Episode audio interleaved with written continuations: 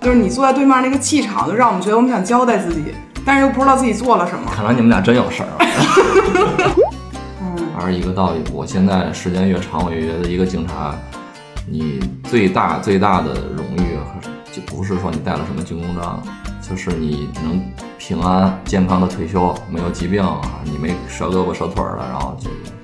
这样退休，我觉得这是你最大的荣誉了。因为当时当时那个坏人，我还把腿里边那玻璃给拔出来了， 当时你还干就过是啊这写么英勇的事儿？ 那哥们儿怂，那哥们儿特别怂啊，当时就怂了，可能觉得我是夏侯惇吧。啊 警察这工作特别像一个放大镜，你真的能看到好多人这个平时你观察不到的一点。我能看到这个好多来报案的特别可怜人，就是特别可怜，然后他们身上的一些贪婪，能看到这个所谓他说他犯了错，犯错的人身上的一些这个一些仗义，他也不是纯坏的。你说所有的人都是都是复杂的，是立体的。我说我不会替群体说话，我能做好的就是我的个体，我能让认识我的人都觉得我靠这哥们儿挺不容易的，他是一好警察，这就是我觉得我觉得我能做到最好的，我追求的也就是这个。我们俩就说我看到了那么多问题，可能我们以后也会出现，但我们还我还是有勇气走到那一步，因为有他陪着，我觉得我们俩哎呦，警察说这哎话呦真甜，真。的就那铁汉柔情来了。所以你你觉得人公生来公平吗？肯定我觉得不公平。我想做一个心硬一点的坏人，但是我做不到。 我觉得我可能变坏一点，可能就没那么难受了。后来我当时还发了一条，不是为了拔高自己，我啊就是真是这么想的。我觉得我们这个有一些人啊，我们睡不好觉，是为了让大家都能睡得好觉。这个这期节目的底色就是悲凉，是吧？也也不是吧，我就觉得其实很这多就是你要如果让我聊我自己，我就这么个人。 警察这一辈子保守多少啊秘我密？妈这些我都保守到他妈精神病院上了。哎，这这我圈儿，我觉得靠你手上正合嗯适，我这儿也有一大靠一块儿，嗯，能这么弄吗？你觉得好笑吗？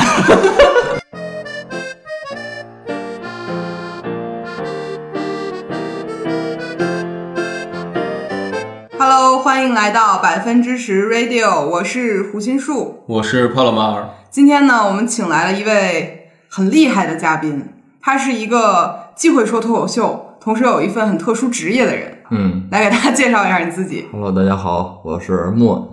我的工作是一个警察，爱好是脱口秀。基层干警 是吗？对，啊、那请到你的时候，我们现在特紧张，因为我跟帕老师坐在他对面儿，瑟瑟发抖。来把身份证拿出来， 我我看看。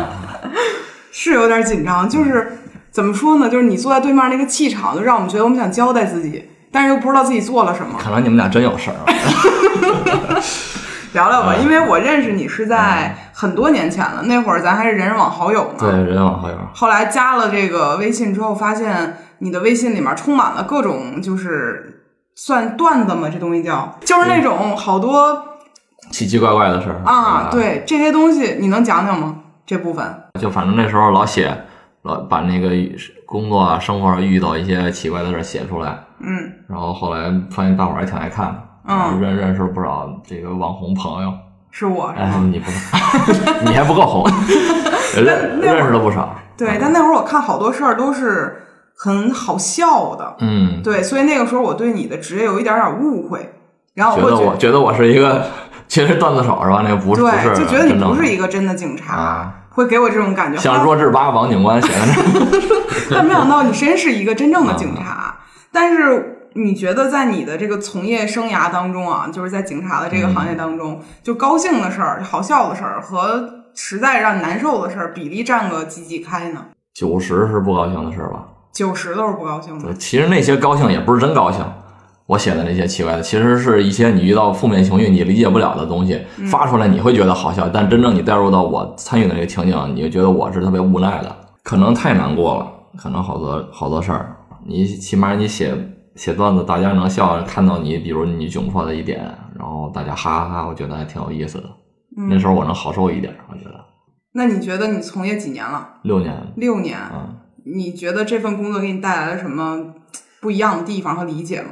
我觉得我对警察产生了好多小时候看法的改变。我觉得对这个电视上的警察，嗯就跟那个真正的你的从事的工作，呃，有了不少的差异。可能我过去觉得一个警察最大的荣誉就是你抓了多少人，嗯然后你破了多少大案子，嗯你这块儿说这叫什么？你拿了多少公奖？嗯但其实真正工作之后，我觉得一个警察最最优秀的警察，他你能证明他做的最好最好的一点，就是证明他他的辖区没有事儿发生，嗯，没有大案子，一个案子都没有，这就证明这是他的工作就是最好的成果，所以对于警察而言，平淡其实反而是更好的。平安嘛嗯，就证明你不是说你你你你里边案子更多。有有好多大案子出来的，出来的时候说明其实说明治安是不好的。嗯而一个道理，我现在时间越长，我越觉得一个警察，你最大最大的荣誉和就不是说你带了什么军功章，就是你能平安健康的退休，没有疾病啊，你没折胳膊折腿儿了，然后这个这样退休，我觉得这是你最大的荣誉了。嗯，你有你有没有经历过一个特别危险的时候啊？我这个工作工作工作两年他妈就受两回工伤了，就腿腿上缝了这个二十多针吧那会儿，啊？嗯。为啥呀？抓捕的任务时候出意外了，被划了，然后腿就全全是血的，是吧？就是被你们要抓的人给伤的是吗？这都有吧？觉得这其实那会儿是应该混乱的场面里边砸碎了好多玻璃，你害怕不？当时不知道疼，不知道，啊？当时不知道疼。后来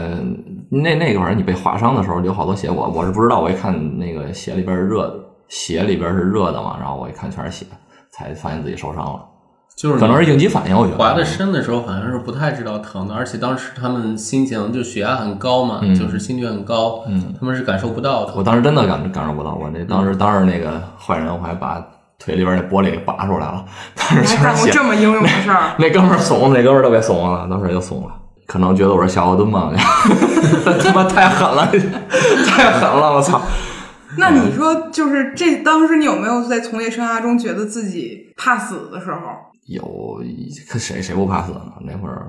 不知道能不能播啊，到时候再说吧。反正就抓毒贩的时候，他我们几个人重案的哥们儿去的，那哥们儿真的拿出刀来，开始在我面前挥舞，离得我挺近的时候，我就觉得可能要给我划了。不过后来好在我们当时重案队的同志带着枪呢，拿枪一指他说：“把刀给我放下！”那哥们儿当时觉得刀特别烫手，直接就扔地上了。 我觉得还行， 活下来了。应该觉得其实还没有离死亡那么近，但你事后想想，其实挺后怕的。是对因为你们其实处在一个对方可能都比较失控的状态里边儿。对，那哥们儿你也不知道怎么就拿刀开始挥舞，啊 后来见着枪了，发现这刀特别烫手， 好像他妈这刀是不是他拿的，是自己跑到我手上，跟我没关系，扔了。那你在考警校的时候没有意识到说这些事儿可能会发生，会退却吗？就你为啥想上警校啊？这个就不是我主动 想上的，这个是是当时家里边给我报的，当然还要参考父母意见嘛。警校是提前批，他们可能觉得我这种性格可能走到社会上就会危害社会稳定， 还不如让我去 帮助维护社会治安一下。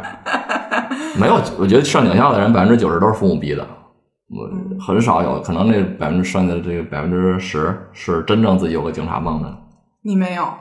我就觉得警察特帅，可能小时候觉得。确实但是，是但是，但是我不是从心底想去成为他们。那个时候，我对这个认识也没有多深刻。嗯，那你成为六年了，这过程中起码会有一些东西改变你吧？对对，前边说了对这个警察荣誉的改变，还有工作性质的改，这个这种看法的改变。其实我觉得警察这个工作给我最大的改变，就是让我可能对人对人的认识可能更加立体、更加丰富了。哎，终于聊嗯到我就最感兴趣的部分了。觉得对这个，呃，以前我就觉得对人的可能看法是二元的，是单独的。现在我我觉得见识了好多，我原来提高了好多阈值，我 觉得各个方面的阈值，我觉得好多 好多人的行为我可以理解了。就是以前你觉得人就分好的和坏的，嗯，可能比较简单吧，因为咱们可能平时上学啊，或者这个工作都是正常人， 说说说难听一点吧，可能极端的人见的比较少。嗯或者比较那个戏多的人啊，咱们都是比较能正常交流才能凑到一块儿。好多那种奇葩的人，我们就不去搭理他，可能他在你生活中就不出现，你就忽略他了。嗯后来我发现，真的人是就警察这工作特别像一个放大镜，嗯你真的能看到好多人这个平时你观察不到的一点。我能看到这个好多来报案的特别可怜人，就是特别可怜，然后他们身上的一些贪婪，他们有些人有些人是贪婪的，有些人甚至这个可怜是装出来的，他是在骗你的，他把你当成一种工具嗯来达到自己的目的。我被耍过两回，我可以给你们讲讲。然后还有一个就是坏人，他也不是纯坏的，他有些坏人，有些更坏的坏人，把责任推到那个哥们儿身上啊，顶罪的那个人，那个人还特别傻仗义，觉得都是我干的，跟他没关系，还死扛着。那个屋已经把责任全推到他身上了，他自己还在给给他的好朋友在在顶罪。啊我觉得这个能看到这个所谓他说他犯了错，犯错的人身上的一些这个一些仗义，他也不是纯坏的。你说所有的人都是都是复杂的，是立体的，你觉得？你刚才提到那个第一种，就是嗯有没有什么实际案例？因为刚才我我们咱预示预热聊的时候啊，嗯聊到了一个诈骗案，嗯，嗯然后你跟大家聊聊这事儿。原来是有有两个两个算是女女的来报警，她们可能家庭条件都不是太好，但是是算是本地人有房嘛。好朋友那种，对，有一个人可能他接触到了一种渠道，说把房抵出去拿钱，拿拿这个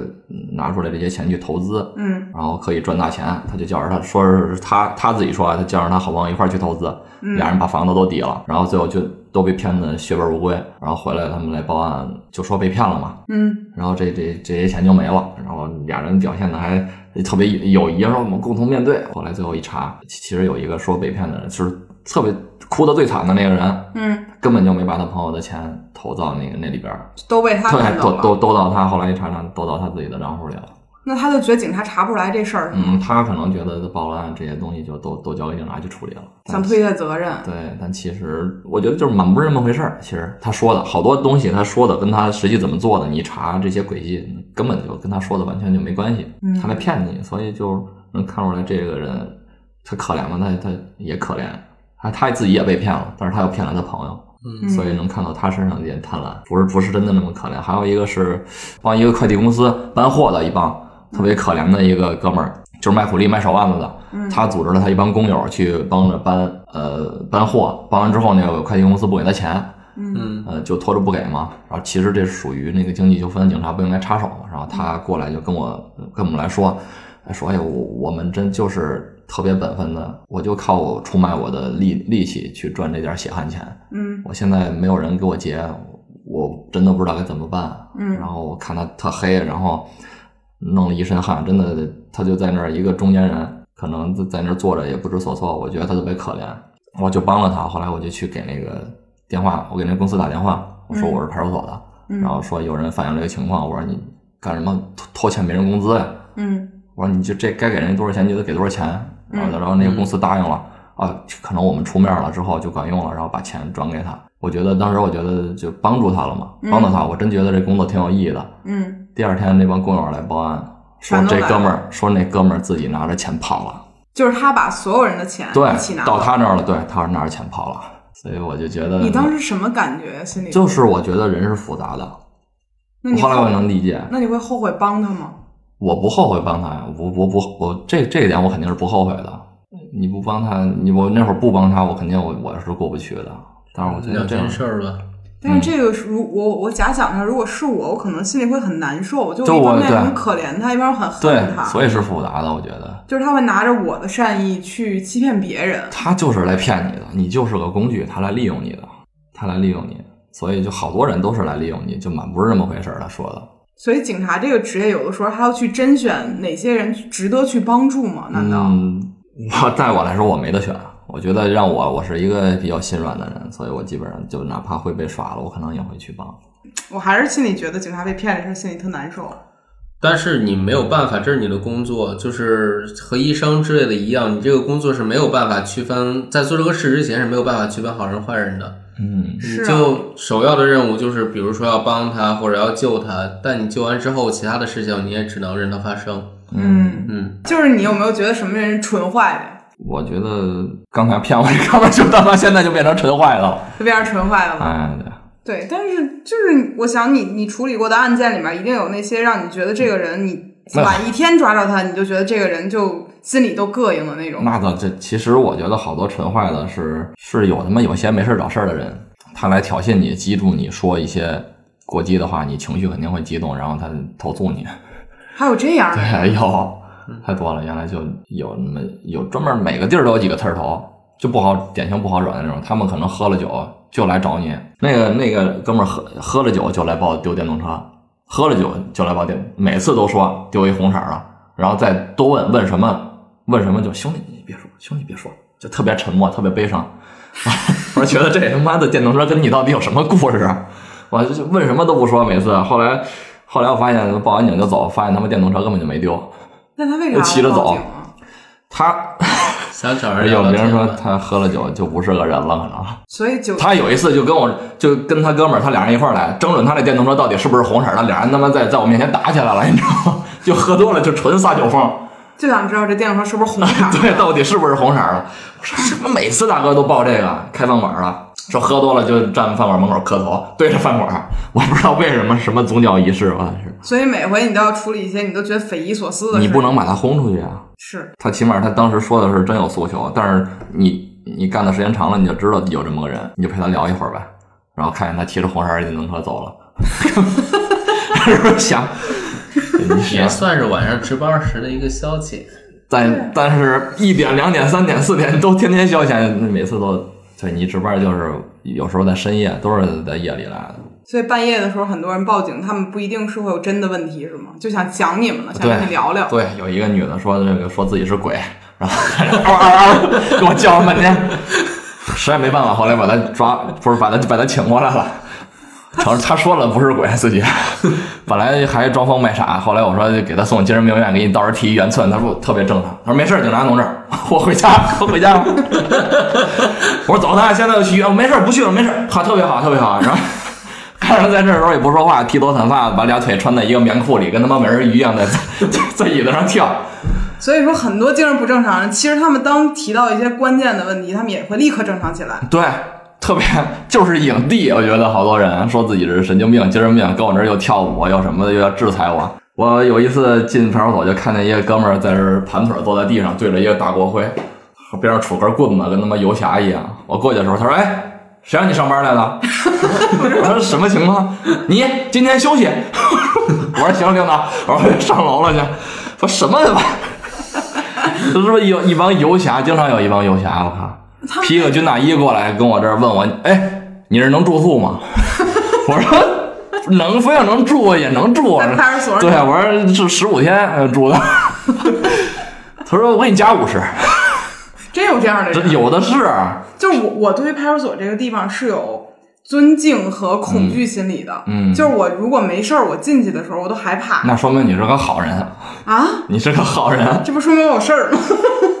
不是吗？对，但是我我进去的时候，好我人我好特人别怕才给能人添麻烦，嗯因为我觉得就挺忙的。嗯，但是好像很多人就就挺喜欢给你们添麻烦的。这不能说人家，我这确实确实遇到困难，好多人不知道怎么办。你觉得有一些什么特别小的事儿，根本就是就是很小的事情，让他们手足无措来找你们的吗？这找的基本上我都除了那些特别飞的事儿，我觉得都是可以理解的。就是问我这儿能不能住宿的， 要不就是问我你这儿卖票吗？ 就这种，卖票吗？哦对是什啊么呀？谁知道在看猴啊？估计可能买脱口秀的票，卖票吗？你这咱们给人带生意了又。不是对，因为其实莫言也是自己会写很多东西，嗯但是有一些东西呢，都讲到这儿，人家自己生活就、就没法连更人家的知 乎了，所以他就是收着讲的，啊我们也可以理解。嗯对，但是我还是想听听，比如说你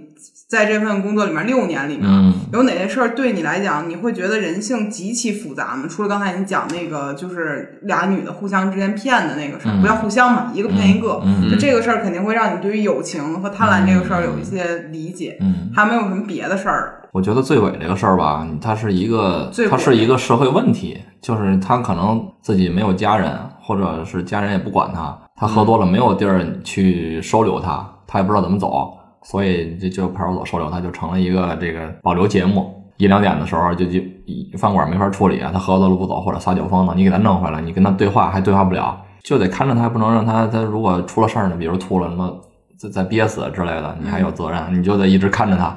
他就不理解你。有有的，我我觉得真正对对这份工作，我产生最大的负面情绪，可能就是夜里看着他们处理这个，因为我跟他交流完全交流不了，他就骂我，骂我，然后啐我，你也不能还嘴。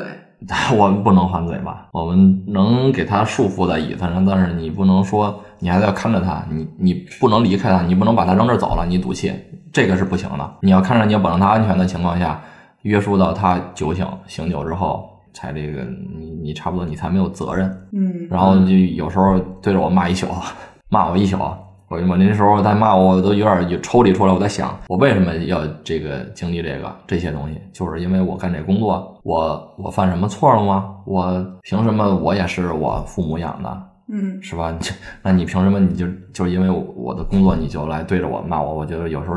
想一宿这个事儿。那你自己现在精神上有什么问题吗？那后来我倒也不全是这个，后来又因为受伤之类的，这个腿腿，然后受过两次伤嘛。第一次我可能在床上躺了三个月，也是工伤，那会儿可能催着我出出任务，然后摔了。后来我开始恢复训练的时候，我觉得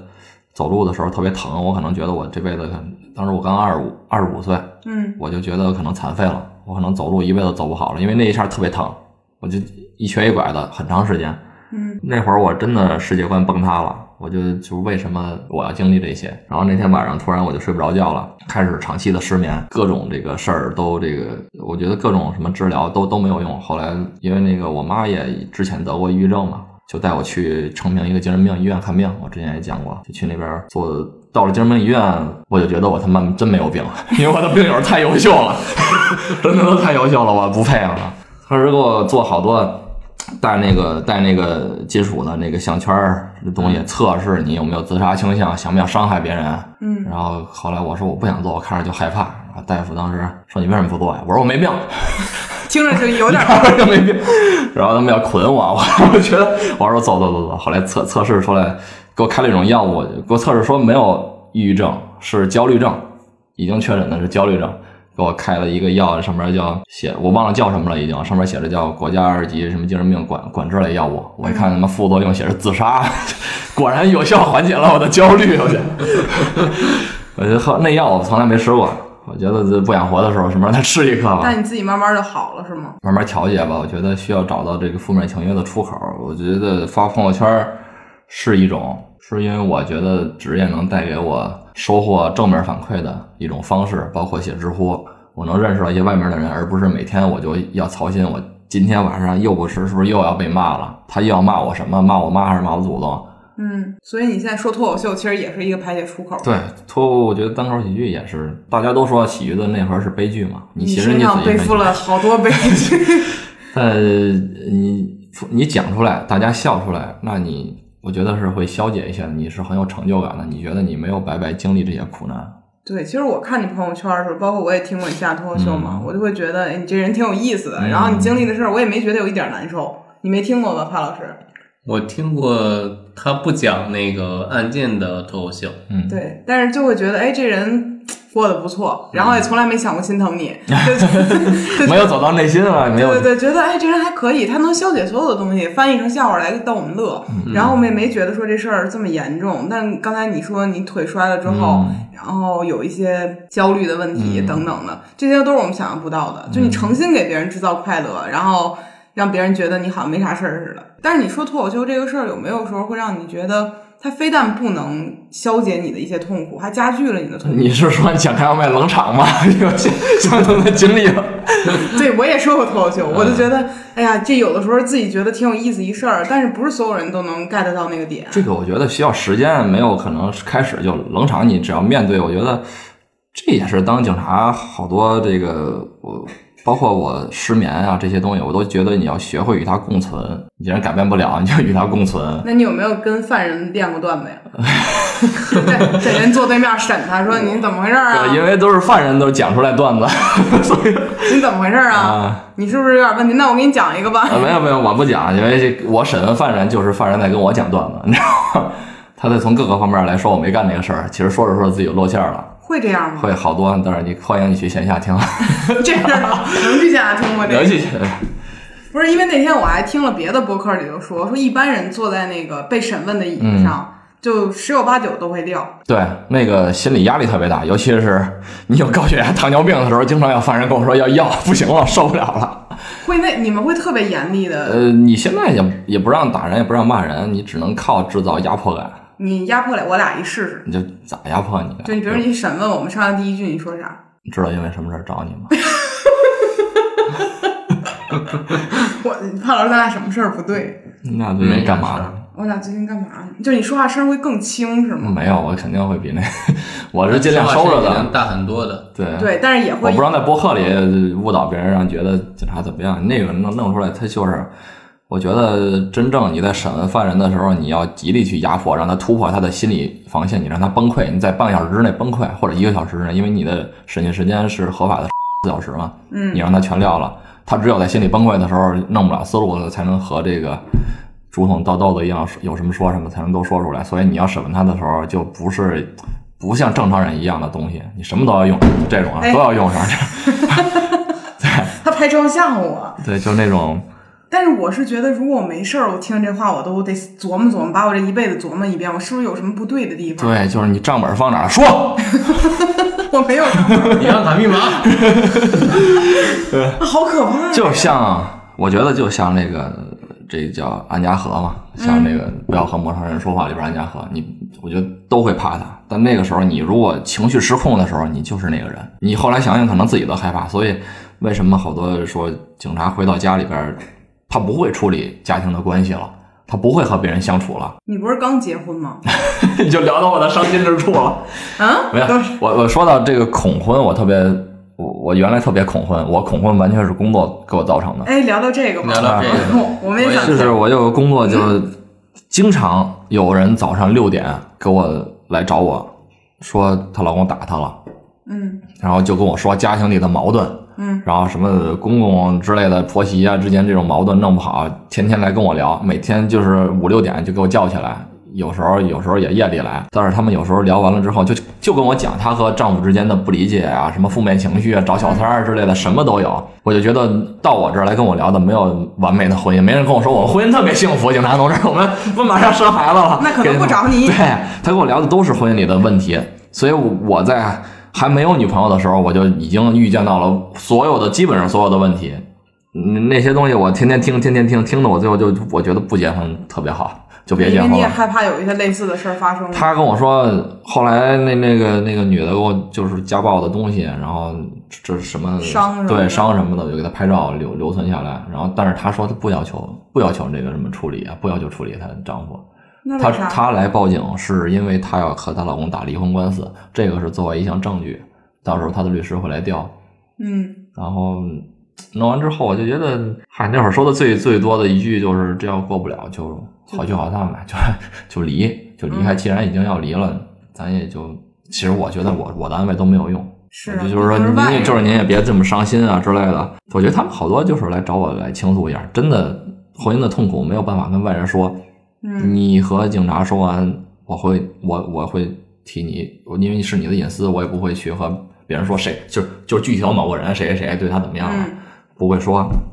但是时间长了，这些东西都就都沉积在我们心里了，嗯，嗯，所以这个是你一直积攒的话，我们的情绪也有问题，因为没有什么好事儿，一工作全是这些事儿。嗯所以这就再再到知乎上，比如我写一个东西，别人来骂我，我就会特别觉得特别委屈，因为我个人觉得，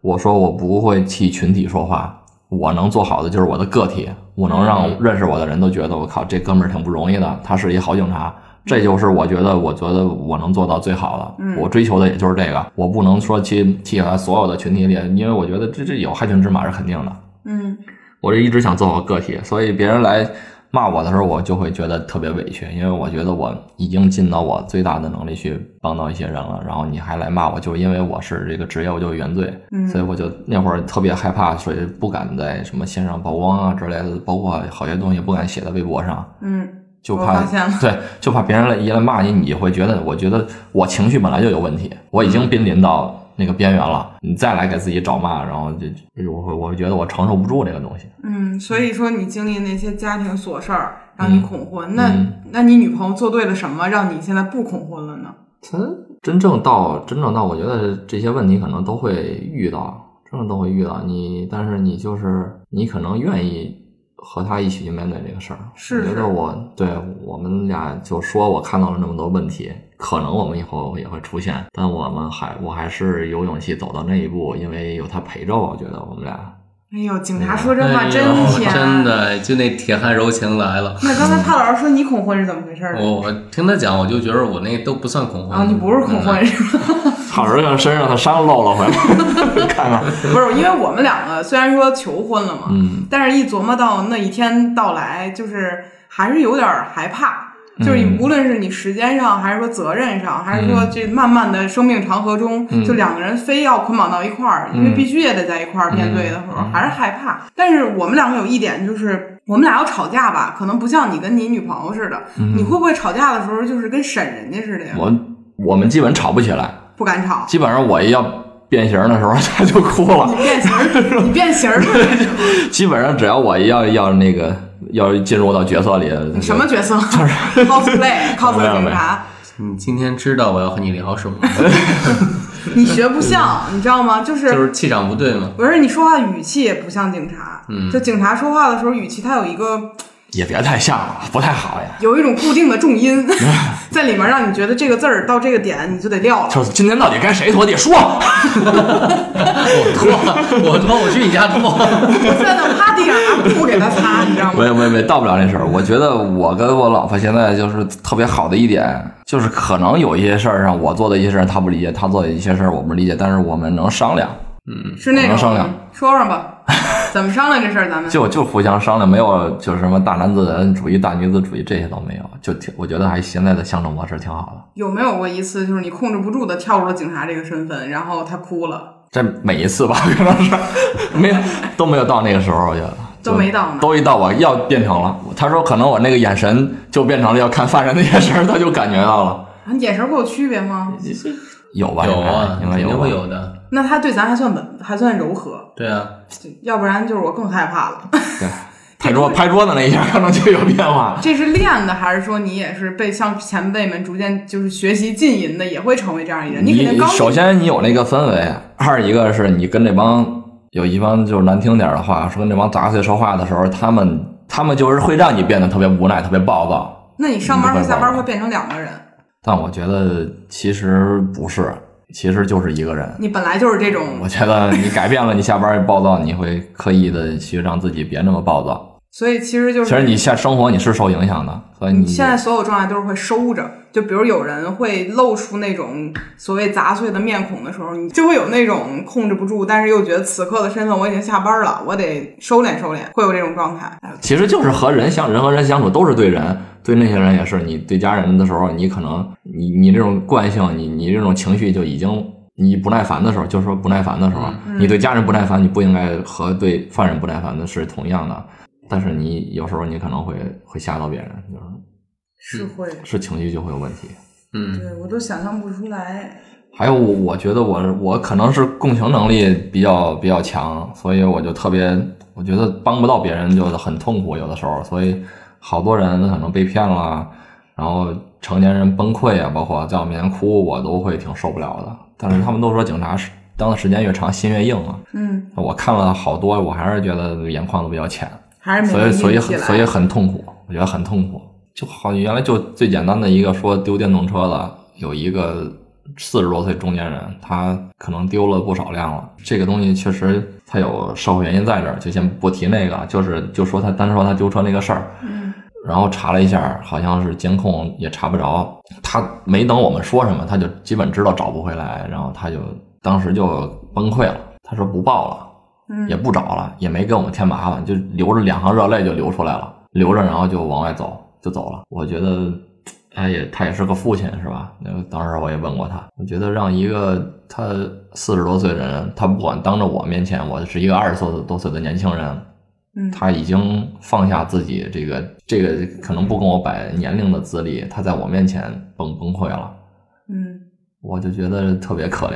后来我们试着去找这个这个导录像，后来抓嘛，抓住的几率也比较小，基本嗯上查的好好多也不好查，这种东西只能传遍案之后才能传出来，但基本上也都销赃了。嗯，所以说其实有的时候，比如我就像觉这得我种对我就觉得我帮不到他，这个这个东西可能对对别人来说对有钱人来说是是，嗯但对他来说就是一最后一根稻草。他可能因为这个事儿，我他妈不在北京了，我不在了，嗯我不在这个地儿了，我要离开这儿了，太没有感情了。好沉重啊，聊到这儿。嗯，但是刚才你不是还跟我们讲另外一个就是保安的事儿吗？嗯，那个事儿可能会让大家稍微就是欢快一点吧。哦缓解不出来，我觉得。出来，很快不是来，也是个沉重的事儿，我觉得。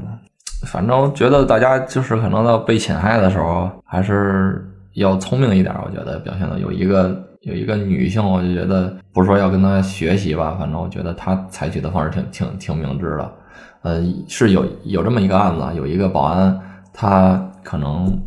是赌球是什么呀？可能他全部的积蓄只有六万块钱，他赔了，赔了之后他就不想活了，他就想侵害一名女性。之后他打拿了一个一把刀，他当时想，可能他后来交代说，当时想杀了这个女的，嗯之后自己再跳楼。他当时挟持了这个女性之后呢，就让她做做一些事儿嘛。然后这个女的，我觉得她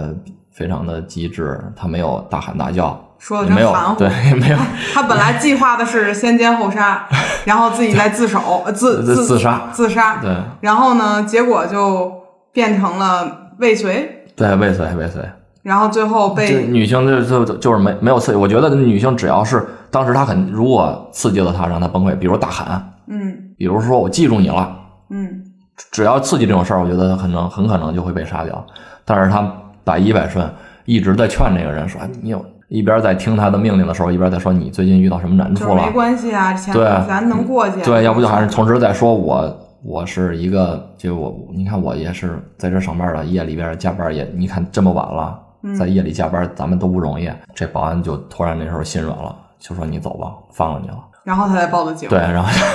然后这个女性就其实应该报，肯定会报警的，就是对在获得确保自己的安全之后，第一时间选择就报报警嘛。对，所以其实有的时候，如果我们不幸面对了一些冲动犯罪的人，就好的办法其实是先稳定对方的情绪对，然后再选择报警。你就是自己的生命是第一位的，嗯自己的生命是第一位的，不要刺激他的情绪。所以还有好多，我觉得有那种什么入室到抢劫的那种，我看好嗯多案子，基本上就因为一句话，人家可能就想抢点钱走，你嗯非得有有一个人是非得说了一句“我记住你长什么样了”，嗯，你就回头两两锤子就给锤死了，就是一句话。所以有的时候我们得就是，如果不幸遇到了这些问题，可能还是不要去攻击。对，先保证自己的安全。嗯对，会有法律制裁他，但是我们可能这小胳膊小腿儿的也不一定能制裁他，嗯，反而你如果会，能跑的条件，就尽量就跑。嗯嗯不要不要去想跟他去去那个时候再去再去激怒这种人。嗯，很善意的提醒。嗯大家一听到警察这个角色，第一下意识反应就是他会保护我，嗯，然后呢，可能有些时候还没有轮到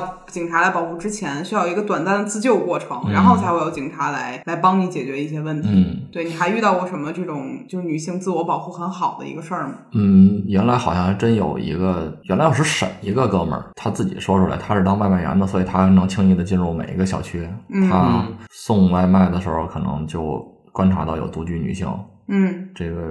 他踩点儿了，他在那儿早晨晚上都在那个门口，就等着那个女的回来。就是带着坏心眼儿来的呗。对对对，但好像最后最后是没成功，最后是没成功。我建议大家可能有独居的，不要让别人知道，你这看不出来独居，就是尽量不要和他接触，怎么把能东西让人看放在门口，放门口哦，永远不要让他知道你家里有没有人，是几个人住，放在门口，跟他打电话的时候也，或者是你就备注，然后放在门口，或者放在小卖部，哪怕你下自己下楼去取。明白。所以其有的实时候他提可能开门就看见你了，别管是外卖是快递这种，可能动坏心思的都有，咱们不否认咱不是恶意去对揣测别人的但是意思确实有这样的案例，他会去踩点儿，那会儿看录像看出来，就感觉防也有的时候得稍微注意一点你。就不要就你不要就是说那么想想便捷了，你可能是偷懒了，这人家直接给送到门口，但是也会带来一定风险。嗯，嗯，要不就是还要装可视门铃儿，装啥？可视门铃儿，我觉得那个东西还挺好的，哦是，咱给人打上广告，这会儿得接一个进来 聊到这个。 挺好。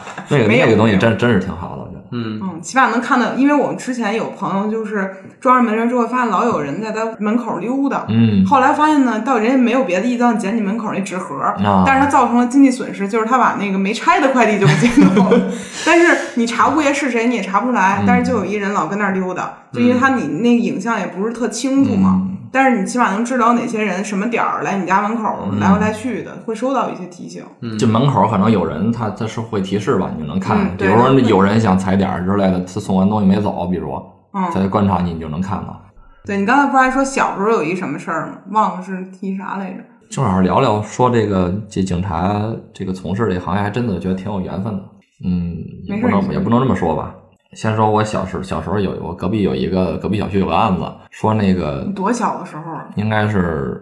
五六年级好像，能记这么清楚吗？因为是可能是我下届的一个学弟，哦他他父亲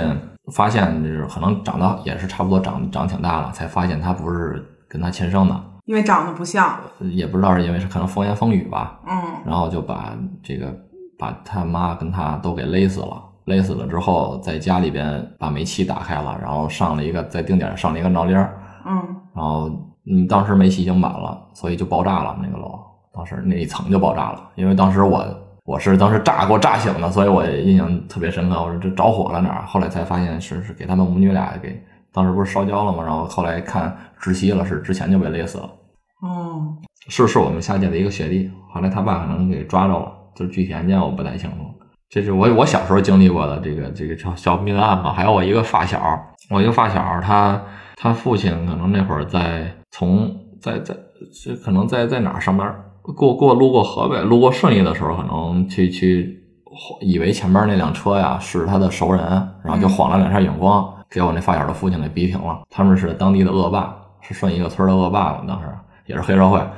然后就把我那发小的父亲给给勒勒死了，就因为晃两下远光嗯灯，对，勒死了之后给烧了，烧了弄到扔到三河那块儿。后来在我这个有一次查案子回来，我有一个预审的师傅是一个大姐，啊后来我们聊起来，聊起来一个案子，她就说起了这个案子，她说那个那帮凶手。最后经过她审之后被判的。我说那个案子啊，我我就还原了一下细节，我说是不是那个呃在哪儿在哪儿把人给勒死了？他说他说对，就是那帮人是经过我审的，然后给判的，我觉得挺有缘分的。啊那个就是杀害我发小父亲的那帮凶手，是他后来去询问的，那比我大那个姐姐比我大十多岁，我们后所来以你从很小的时候就已经开始经历这些恶性事件了。那两个是我比较记记得印象深刻的。我觉得我不知道怎么说，我觉得就是冥冥之中，算是我觉得当警察这个算算是匡扶正义，因为我从小时候我那个叔叔对我特别好，我就不明白为什么就好人经历这些，好人往往没有好报，我觉得。就是我以后去 去他们家去吃，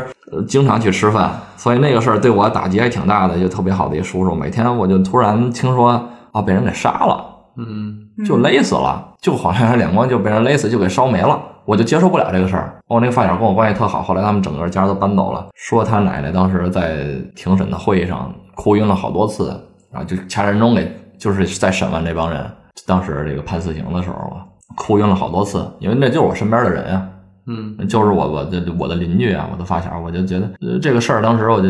我就觉得肯定有有人给他伸冤，他正义肯定会会要要抓到这帮人嘛。嗯，但没想到是我身边的人来我参加工作，我觉得这还挺，我觉得当警察没白当。我认识了这个小时候一直我觉得不公平啊，这些这些不正义的事儿啊，被被别人给给处理了，我觉得能认识他，我觉得当警察还还真是，也是自己对自己的一种说服吧，挺冥冥中的一种命数，我觉得。嗯，听有点难受，嗯，，嗯，而且就感觉。特别是那句“好人往往都没有好报”，听得我心里更难受了。像虽然这个很难听，但你仔细想想，我觉得虽然大家还是要做好人，但是我觉得好多被遭遇不公平待遇的，可能是我我我我看观察这个，所以你嗯你觉得人公生来公平吗？肯定我觉得不公平。我想做一个心硬一点的坏人，但是我做不到。 我觉得我可能变坏一点，可能就没那么难受了。或者说你也没有心办稍法嗯微硬点儿，也不会太去在意这些东西。对人同理心好像太强了，就会有这种感觉。对，咱俩都做不了警察。我觉得情绪很敏感的人，你们就是能捕捉到别人情绪的人，都有这个问题。我我曾经想象过，就是我不是特别喜欢研究这些事儿嘛，就我老向你们打听一些这种嗯命案啊，嗯或者说一些我觉得挺为匪夷所思的事儿。但是我就无法去面对这事儿。我上期不是还去天才捕手的那个嗯播客嘛，嗯然后他们就说可以下次有那种就是那种殡仪馆啊，嗯或者说面临死亡更近的这事儿啊，可以带我一块儿去体验体验。虽然我嘴上觉得哎行，嗯但是我一想到那个画面，我就你因为你会带入的特别像，他们可能就是很浅的。原来还有人网上去建议你们去好多去旁听什么中级什么那种法院，中级高级法、中级法院吧，应该是好多杀人案，说什么特别刺激，会邀请人去旁听。我觉得就是像比如像我这种共情能力特别强的，你听完你会觉得特别精彩吗？你会一遍一遍的想，我说这要是我怎么办？这要是我身边人怎么办？啊你就会想，我就有时候会想不公平，他死的时候在想什么呀？还有比他如去说多绝望啊！受害人的亲属应该也会对在你看见他哭晕的时候，在掐人中的时候，那时候你还能觉得自己精彩吗？你还能你还能觉得，我就不觉得这这种人，哎，可能可能应该说一下，共情能力强的就适合特别心硬的人去。你看到那种场面，受害人家属直接哭晕在当场，你你觉得你觉得来得特别值那你第一我也次，你人生中见过很多次尸体吧？应该，啊？你第一次见到的时候，你受得了吗？对我嗯，我就跟我第一次受伤一样，我觉得没有啥。就当时可能我忘了，我抽离出来，我是以一个第三人称的视角在看这一切。嗯，我那个时候我也发了，我就跟你讲过，之前是一个老太太跳楼嘛，那是我第一次见尸体。嗯她就是我会我在现场一直看观察周边人的反应，好多人在看热闹，然后有一些人在念念佛经，有一只小黑猫绕了一圈儿，人已经摔碎了，当时在地上就是摔，已经变形金刚摔在地上，什么胳膊腿都摔摔裂了，摔成那样，当时骨头渣子都飞到我面前了。然后我就看见那是他们他儿子骑了辆电动车摔倒了，当时骑着电动车直接滑倒在地上，就跪着去他们妈的尸体面前就大喊妈呀，就在那儿哭，然后把他这个爱人叫下来，去问询问问他这个情况，他都不知道家里少人了那会儿，问谁家里少人了才发现，然后那一直喘说不上来气，我一直在观察这些事儿，我觉得当时我是我是一种麻木的状态。那事后我会想，为什么他会跳楼？是因为他得了一种疾病，是尿毒症是什么？反而要坐在轮椅里，天天的跟家人彻底隔离开来。嗯，在卧室里，一家人外边儿他们其他正常的人在看电视，他长期在屋里，他也出不去，也没啥可交流的，跟外边人基本也说不了话。嗯他从轮椅上扶着轮椅，用手搀起来到自己的窗台上，自己打开窗户从上面跳下去，这是一种什么样的绝望啊？我觉得。嗯，我觉得好多独居老人，嗯，原来他们统计过，好多非正常死亡，很多一部分都是独居老人。你这样想，一种可能是缺失子女的关爱，有一种就是可能是这种长期的慢性疾病的折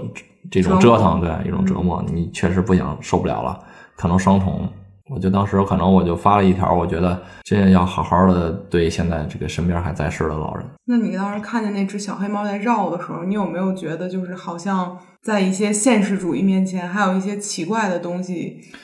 本来原来也听说过一些嘛，嗯然后但我我本我本来也想，我看但是很正常，很正常，因为有不当时我们单位专门处理这种尸体的人也过来了，我当时还问他，我说大哥您信这些东西吗？就灵异的东西。对，他说你说不信吗？你我也谈不上完全不信，当然也不是完全信，就是天天在做这种工作的时候嘛，我那会儿就会想了，因为要给他收尸嘛，当时嗯我们拿布得盖上，因为没有人去干，只能我们去干，嗯那我们领导就鼓励我说：“你不要有心理负担，我们这是做善事儿，咱们在做送别人最后一程。嗯”然后就就就就裹上去了，然后给给拿走，给他给他拉走。还有原来就是正月十五第一天，我就没就就去看去看一上吊的尸体。哪天别人我当时看其乐融融，挂着灯笼，别人家在放着这个什么元宵晚会，啊我看朋友圈也一片。我第一天就是一个尸体，当时我就想啊，我觉得这些事儿早晚得有人去干，是吧？我就在想自己在家屋里吗？对呀、我就在想，为什么我还想过为什么我去干？后来我当时还发了一条，不是为了爬高自己，我啊就是真是这么想的。我觉得我们这个有一些人啊，我们睡不好觉，是为了让大家都能睡得好觉。那你就是有一些人，这这种好多这种事儿就必须有人去做，那就得我们去做。所以这一点可能当时说服了我，为什么我们去去去，我们要我们要挨骂嘛？嗯然后这种事儿都得有人承担。对，但是我觉得站在你的视角里面，如果你就是能够感受到那个感觉，肯定会觉得在最热闹、就是最高兴的一天，然后在这个房间里和其他世世界上所有其他房间都不一样。对，嗯而你走进去的时候，你能感受到的那个画面是太有冲击力的，嗯而且会太太别扭了，这个心里头。所以我现在感受不了热闹。我觉得每次我在看到什么万家灯火呀，现在春节的时候，我都希望自己远离人群，我都我都觉得自己是孤独的。因为你越看到那些东西，你越会想到此刻可能在另一个房间里有另外的不幸发生。嗯对，有很多很多很多很多。春节应该也是犯罪的高峰期吧？春节之前吧，过年之前，嗯，嗯，因为很多人可能为了回家，他们那会儿我就什么时候听说这个春节来了，就是有超市说我们挂在外边的半扇猪丢了， 就是就是快过年了，连他妈这都偷，这帮人。对，但是有很嗯多人一提到过年，可能觉得不能回家没有面子，然后会被被逼无奈的一些人也会去做一些，嗯，就是挺是挺那什么的事儿。哎，你要说到这儿，我正好又想起来一个，有一个小孩儿，他父母离婚了，好像他妈去世的早，他爸就把他赶出来了。嗯，他他可能原来让他住他姑姑家，他也不愿意。他每天就睡在地下室里，然后没事儿就偷东西自己活着。他最大的梦想就是进看守所。他这比这我是小什，么好梦想吗？这是 他因为他极度缺失家庭的关爱，他每天在在看守所里边，那些大哥们说什么他也信。好多人说你出来的时候跟着我干，带你去那个什么做公司之类的，嗯，他就信了。然后其实出来没人联系他，他每次出来就继继续也不犯什么大罪，就偷东西打，光的网吧不给钱，然后就求求居，每天就求居。我认识他，我居过他好多次了，每次他他特别懂事儿，过来就 就大哥，我什么都说，什么你就你就让我进去吧，我就这一个梦想。他觉得在看守所里是最幸福的。他在外面，他爸不要他，他妈去世了，没有人，没有几乎没有什么没有什么亲人，就起码觉得看上所有饭吃，有人看上对，有人跟他说话，或者哪怕警察都是好的。你这里边他能吃饱饭啊，嗯，嗯，他也不想去救助站。其实他最大的仇人，他顶天最恨的就是他爸，因为在他妈去世之后，他爸可能把属于他的房子给占了。就就是这也种没，也没地方住，也没饭吃，对你说，每个人都知道说什么，从法律上面，你让他一个小孩儿，他想不到啊，多大呀？他哪有钱？他比应该九七还是九八的，就想二想，二十岁左右吧。嗯，嗯，从十五岁就开始 这这频繁出入，这犯罪前科特别多，都是偷两件衣服，但然后他也不走，就就在那儿等着，在监控底下等着抓他。听着感觉更难受更了。难受啊了，真的。对，就是好多这种事儿。但是我们应该做好心理预期，我们请莫来，就必定是讲不了什么多高兴的事 儿。然后这高兴事儿，咱应该请婚庆的，就是对这这也没法多高很兴景。的说：“真他妈累， 我给你讲讲。”哎，这就是这个这期节目的底色就是悲凉，是吧？也也不是吧，我就觉得其实很这多，就是你要如果让我聊我自己，我就这么个人。也不是说你说嗯悲看凉，就是我觉得起码它真实，因为我们经常去渲染一些高兴的事嗯儿，或者让大家听都高兴，但是谁都知道谁的高兴都不可能一辈子都是高兴的，对，而且谁的高兴都是在外人面前的高而且兴我。觉得很多不高兴都挺突然的出现，嗯那、特别是对你们来讲，可能今儿我高兴上班来了，媳妇儿跟家还挺好，做完饭出来叭就出一事儿，嗯然后这事儿你觉得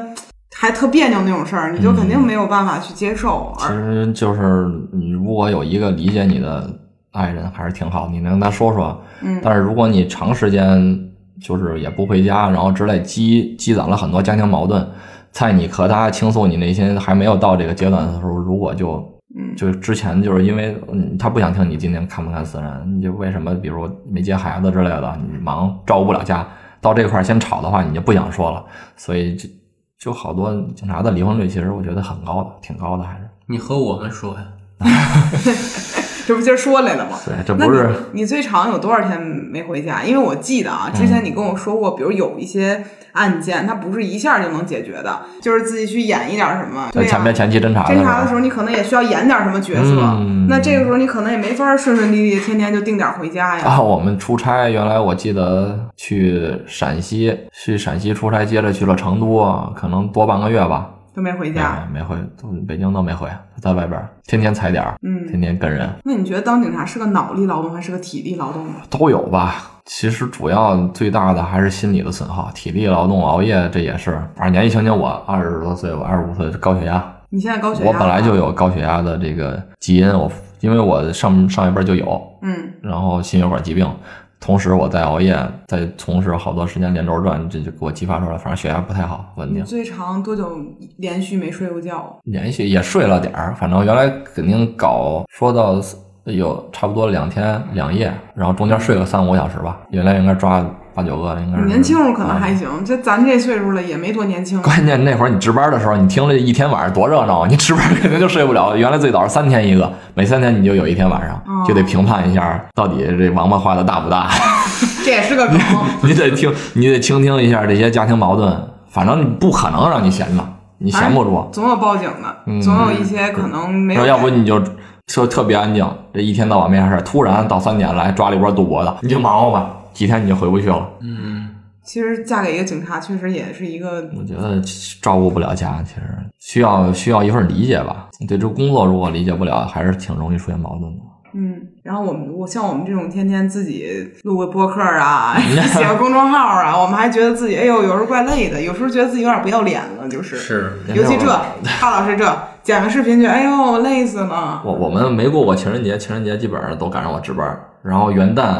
有一次值班儿，有一次去哈尔滨去接个跨年逃犯，在哈尔滨跨的年。还好没春节出去，但是元旦我就在外边过的。那那天晚上看着哈尔滨的冰灯，看着那个花呀，我觉得还是挺对不起对不起我老婆的。当时也挺想嫁的，因为我，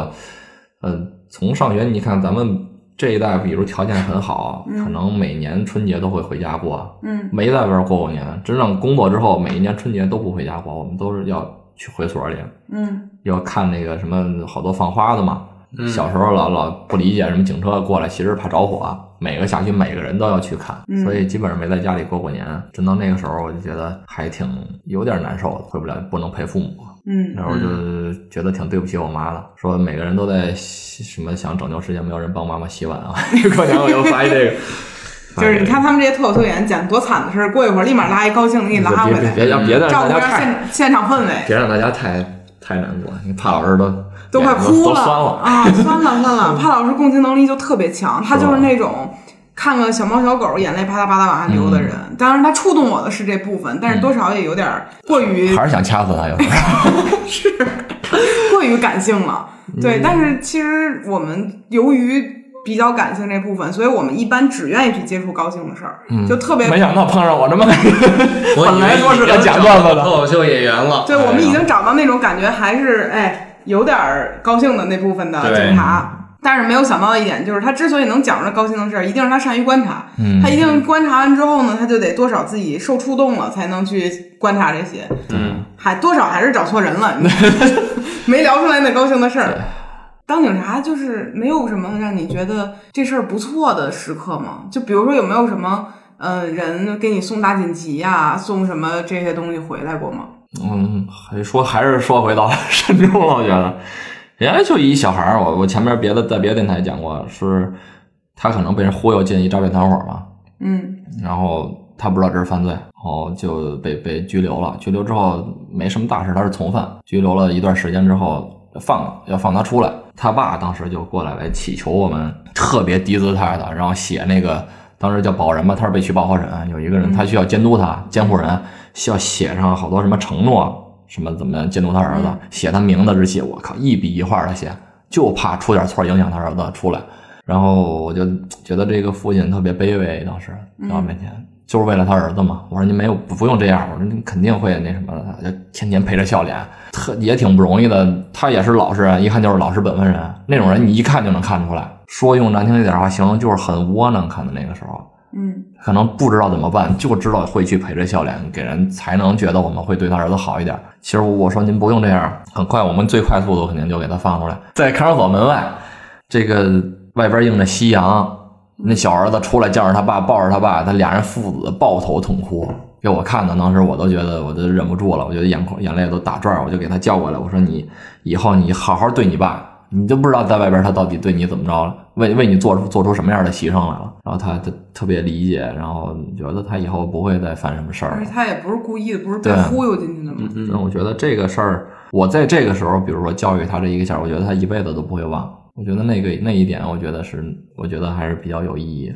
当警察的美好瞬间，嗯，算是美好瞬间的这事儿，对他俩来说不太美好。还行嗯啦。就是这事儿毕竟没有严重到多多严重吧，嗯反正咱咱这事儿也没法劝哈，嗯就是只是说说说这个。 特别好的事儿，不说我个人的，就觉得我觉得能帮到别人特别特别好。有一个家庭嘛，反正他孩子特别叛逆，他父母说什么都不听，嗯，嗯，然后就让我给他打电话，那小孩就听我的，一打多电多话大小孩没儿？没多大，没上初中呢嘛，天天在外边离家出走，都认识我了。我觉得就是我儿子 一样，当时我没没大多少，一打电话，哎，李哥，我说我说你赶紧回家吧，你妈又着急了，你天天你让我跟着你操心什么的，那您那行吧，您都说了我，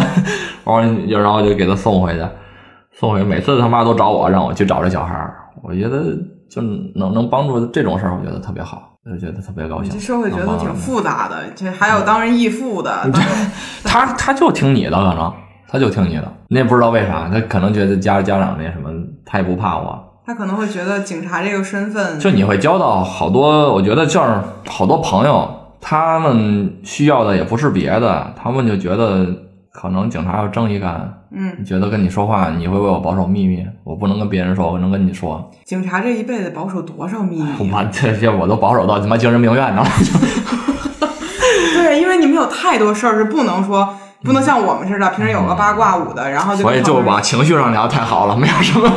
都是这些鸡零狗碎的事儿。对呀、聊你聊说我们平时要遇到点啥事儿，我就跟潘老师说说什么说都说明白了，嗯有的没的我都给渲染进去。但是你也不能什么事儿都跟你媳妇儿说吧，有一些机密也不能说不呀。能说呀，就没什么机密值得跟他 说的，我觉得他也不感兴趣。那你这不得多憋得慌啊，天天。没多了就，我现在那个，我觉得我熬夜啊，什么这这些，我的就记忆力出现问题了。现嗯在就没发现我好多事儿，就想说想断片儿了嘛。我觉得好多事儿我需要想想半天才能想起来，不聊我不打草稿，好多我就想不就是起来你。真的能把这些秘密就放在一个你自己也不打开的脑子里的地方，我觉得我现在可能我记忆力是现在是碎片式的，一段一段的。我就好多事儿就可能上个月的事儿，我可能就记不完全记不下来就了。是我们得抓好几个警察来，才能拼出一个秘 密来，都是碎片儿。你觉得你能拷问出警察来吗？我就想问问他们，反侦查能力肯定很强啊。你问说你最近犯什么事儿了？就是你最近怎么样你？聊着聊着，肯定是你俩跟我这儿 供出来了。我跟这 你是说，咱俩撂的，你俩出知事儿道了。吧？这是无需质疑的事情。啊嗯，因为这些套路什么的，人家多熟啊，你还想问人家？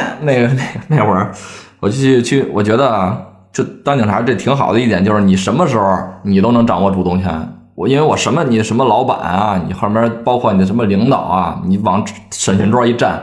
你就是我的犯人。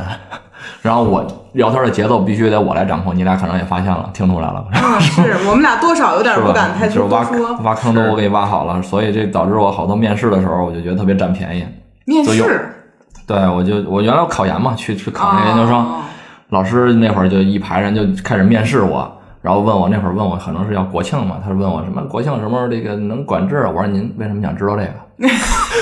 给他们问住了。开始本来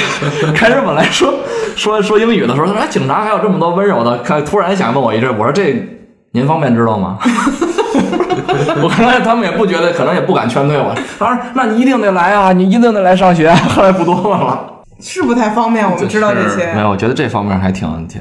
我觉得挺占便宜的，就包括这些面试上和与人打交道上，我觉得给我练的，你多内向的人你也得说呀，你不能接电话支支吾吾的那边说自己是鬼，你说不出来什么呀？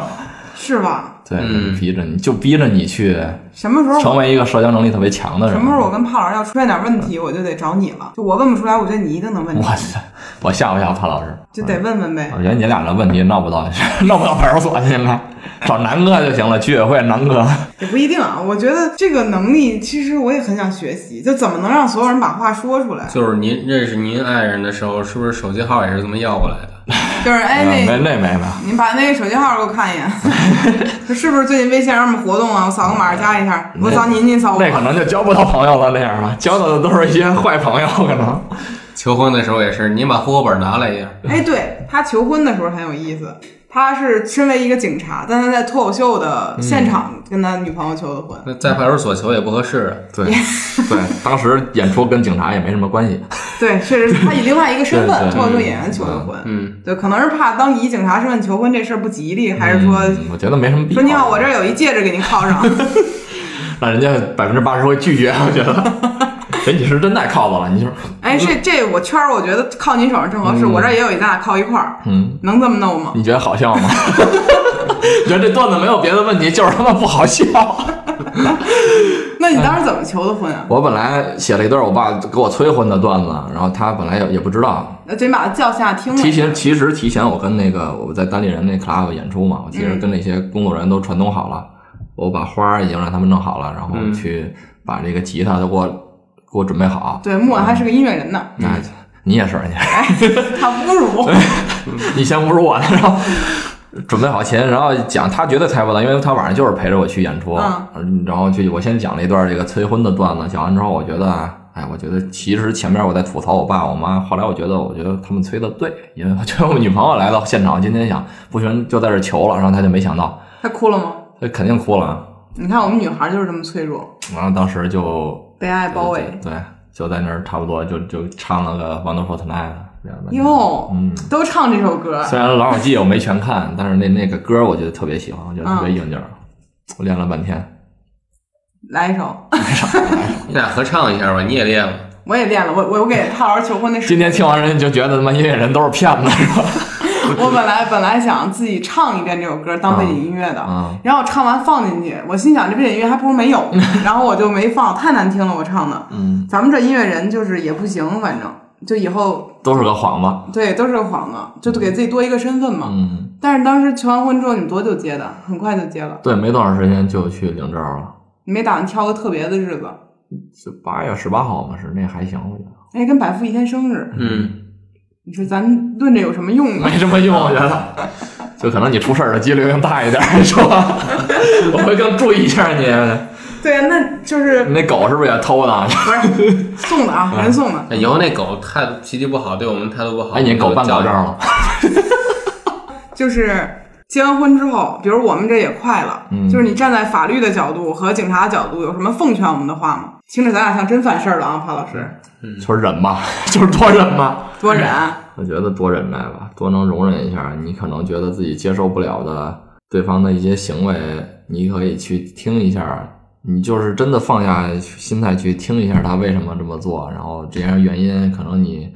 呃还是理解不了，但是你可能因为还是有爱在吧，你可能能包容他。所以我们家是不是也得整一个那种小黑屋，然后有一灯专照他脸上，然后我在这边问问他，我觉得就是最重要的，我觉得买还个铁是椅子，真在情绪激烈的时候，双方能真正做到有一个机制吧， 是不是能真正坐下来谈，能聊聊动机？我觉得这还能缓解聊聊很多动 机，哎，就你为什么？你为什么？为什么我的？为什么我上来？聊聊动 机，就是我们是觉得就是正常情侣之间叫聊聊事儿，他们要聊动机，嗯，我这可能都是一些术 语哈，对，就是还是紧张听着。分析一下。是，是不是碗没刷干净？聊聊您刷碗的过程。对，你说话气场就不行，你说话就是不带那种审问气质。哈老师温柔如水，啊确实多好是是吧？能一看就是你是强势那个，哎，天你天欺负人家，你一眼就能看出来这个人性格吗？现在也不是说能看这么准。但是我因为我看的人太多了，我基本上好多人可能在不经意露出的一些细节上，会暴露出他的本质的想法，啊可能。就比如聊五句话，你摸个大概能。对，就起码就是这人实在不实在，你肯定能能看出来，他跟你说的是不是真话，是不是假话那些。嗯嗯，能看这么准吗你？这就是一商人，那个是不是？不是，不是，不嗯这是，承认你占他一毛钱便宜，他 不是喝口水一会儿都跟我要十块这真的吗？个，你敢要吗？我敢给。 我怕我电怕我电播客没了。嗯但是就是你有没有什么印象中，就是你看这人看走眼的时 候，啊，我基本基本没有吧，因为我跟谁都不会太太说什么实话。那你交朋友的时候，会不会也自动带入这个东西去审哎视一下？这个就是职业病，我觉得防备心就会有可能。会有。就我前两天不是还在就是受到了一个死亡威胁嘛，啊你跟我算是说过啊，然后我就去报警了。嗯，但是这事儿呢，由于就是太多这种事情发生了，其实警察也没有细管，嗯他就觉得这个事儿，你因为他没有真正涉及到你的人身安全嘛。嗯，对，然后我只是去报案了，相当于人家也知道这个事儿，但是没没有深究。嗯然后当时我进去的时候，我就已经感觉到一丝恐惧了。嗯，就这事儿，明明我是受害者，嗯就好像我是需要进去跟人这这是正常反应，这是吗对啊，你他看需我，要扶着我进去。我我是好人，嗯，就是我我不知道跟人说什么，我又怕吧，就是万一说多了之后，人家是不是怀疑我干了什么事儿，然后才导致别人死亡威胁？但是我又没有干，所以就那种忐忑的 就是心你嗯自理己先乱了。啊，就是就好多人会有这种，其实就这么，这是好人心态，这是好人心态。那坏人不是这么想的，他自己坏人心里也怕，但是表面上装的我他妈跟我没什么关系。我觉得你们他妈抓了我天下第一大好人，我是 我是第一大慈善家，我是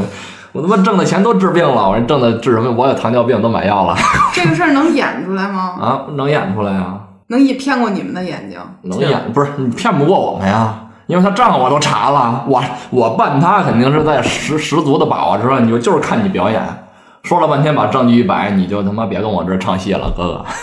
他现在请人去几乎都是先跟你挖坑啊轻的，，对，先跟你挖坑。你说的这话你都干什么了？干什么了？然后把证据一摆，你他妈再跟我演一个试试。看来我还是没有过这个人生经历。嗯，我一直以为这个事儿在里面都是其实我觉得就是警察里最牛逼的一种技巧就是他妈审讯，叫预审过去，现在没有了。预审预审就是靠跟你聊，攻破你的防线，然后或者是带着你玩儿。你觉得你什么都没说，其实他妈什么都说了。那怎么可能呢？他非常了解什么样的人，我什么样的话术，我说出来你能服。就比如你今儿还想回去吗？回哪儿？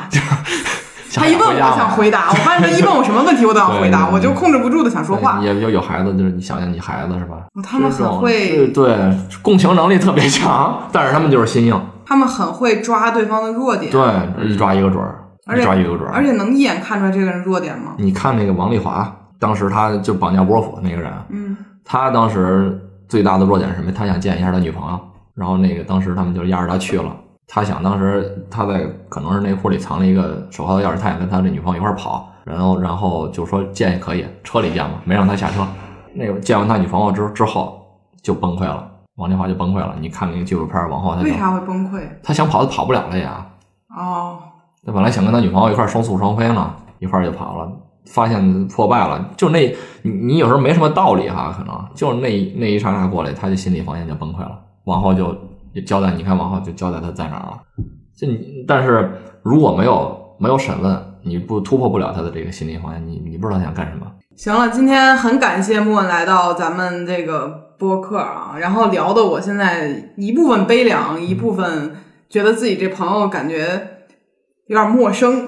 因为你跟我干想象中的概念还是有点不一样的。嗯，因为以为你是一个很粗犷、很粗线条的人，没想到你细腻的就毛茸茸的到这个程度了。对，但是还是很感谢今天来。然后最后给莫文打个广告吧，是大家想听开心的事情，可以关注莫文的微博。微博叫单口喜剧李默，然后我的有一些脱口秀的演出会那个海报啊什么的会发在微博上。对，见了真人之后呢，你就会觉得他可能跟播客里人有点分裂，因为他平时特别亢奋、特别高兴，他所有的脆弱都暴露在我们面前了。这回，那今天呢就很感谢莫文来，马上要去赶下一场开放麦了，是死吧？亡开 放麦。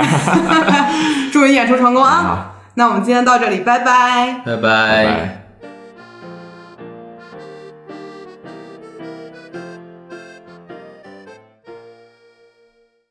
接下来呢，就是彩蛋时间了。在录完本期播客之后呢，木问又给我们发来了四个小故事，希望呢能够作为写给听众的信，让我读给大家听。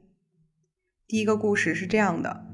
我发小父亲被害的那个案子，发小的奶奶在每一次审判凶手的法庭上都多次哭昏过去，靠人掐人中才醒过来。街坊们回忆起我发小的父亲，都说那人特仁义，我印象中他是个特别好的人，他看到我和发小吵架时，会立刻把我俩的手放到一起，说好朋友手拉手。他家住一层，看到门外有偷车贼，会拿着菜刀出去追。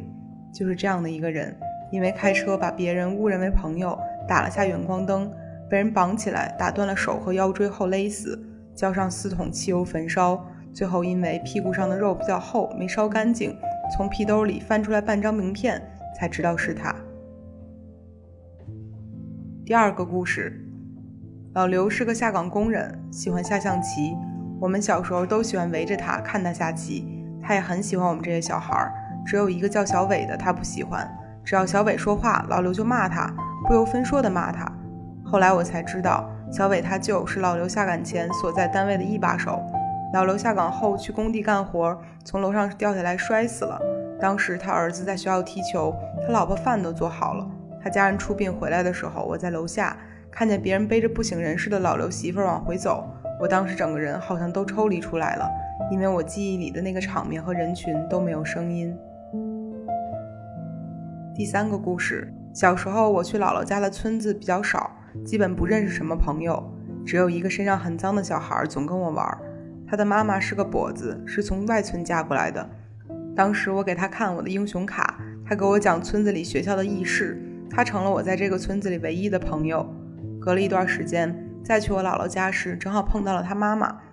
我妈跟他打招呼，还提起我们之前总在一起玩的事儿。他妈苦笑着说：“我的小孩没有了，和别人去河里游泳，烟没有了。”当时我感觉我周围的时间都停下来了。他说完，转过身，在如雪一般的残阳照射下，拄着拐棍儿，一拐一拐地走在村子的土路上，越走越远，越走越远。他硬撑苦笑着说的话和夕阳下孤独的身影，我至今还记得。越是若无其事，就越令人心碎。第四个故事，二零零二年左右，我陪我妈买过一部非智能手机，当时花了八百多块钱，波导牌的。